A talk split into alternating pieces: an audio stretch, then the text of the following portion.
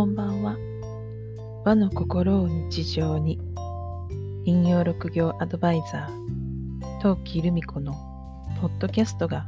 始まります。この番組は、和の心を大切にしたいと思う方へ、1200年続く陰陽師から受け継いだ引用六行を紐解いて暦の話日本の神様や神社の話などを私自身の視点でお伝えしています。ふと気づいたんですけど12の流れを一つ一つ説明するっていうことは初めの方にしたんですが6行について説明するっていうことがなかったなっていうことに気がつきました。ですので、1回ごとに1つずつ、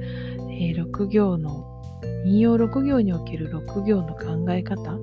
ていうのをお伝えしたいなと思います。まず今日1回目は、木です。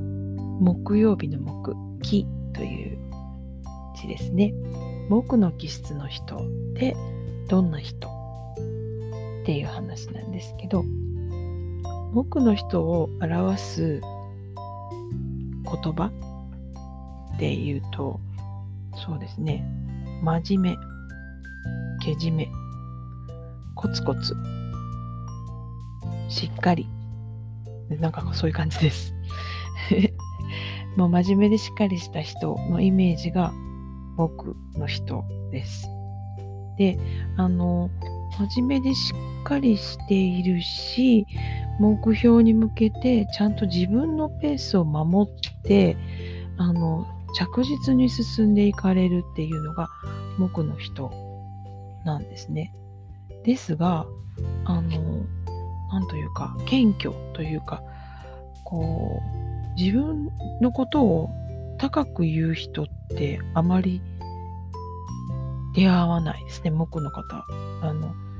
慎み深いというか、謙虚な人ですね。で、ちゃんと周りからあのアドバイスもらうと、それをちょっと自分の中に取り入れるっていう力を持っておられるのが木の方ですね。なんかあの、すごいですねって褒めると、りがとうっていう木の人は少ないような感じです。いえいえ、私はなんとかかんとかなんでっていう感じで、あの、こう、引いて、謙遜されるっていうことが多いかなと思います。でも、このマニュアルっていうものに沿ってきっちりやるとか、多分マニュアルがないと動きづらいみたいで、なければマニュアル作ろうかみたいな勢いな方もあのいらっしゃるかなって見ていて思います。私は個人的に木の人の素晴らしい力としては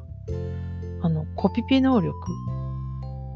吸収したことそのまんま再現できる力が強い人が多いかなと思います。私、人の話、あ、私はあの、金の人なので、えっ、と、なんかいい加減に聞いてることが多くて、あ、金の人がいい加減っていう意味じゃないですけど、私自身はちょっといい加減に聞いてることが多くて、一言一句漏らさずに聞こうという気持ちがあまりないですね。エッセンスは何なんだろうとか、コアになるアイディアって何なんだろうっていうような、なんかそういう聞き方をついついしてしまうので、僕の人のコピペ能力の高さってすごいなっていつも思います。あと割と日中いつも元気なのが僕の方ですね、エネルギー量が高いなっていうのも感じています。さて、えー、あなたは6行の何ですか？木の方でしょうかはい。あの、継続力の高さってすごく、あの、長所だと思いますので、あの、褒められたらそのまま素直にありがとうございますって受け取ればいいんじゃないのかなって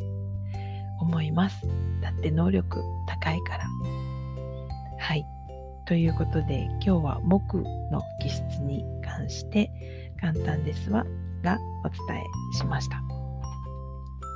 次は、日、火曜日の日ですね。日についてお伝えしようかなと思います。さて、あなたの周りはどんな一日でしたか？明日もあなたらしい一日でなりますように、ゆっくりおやすみなさい。陶器でした。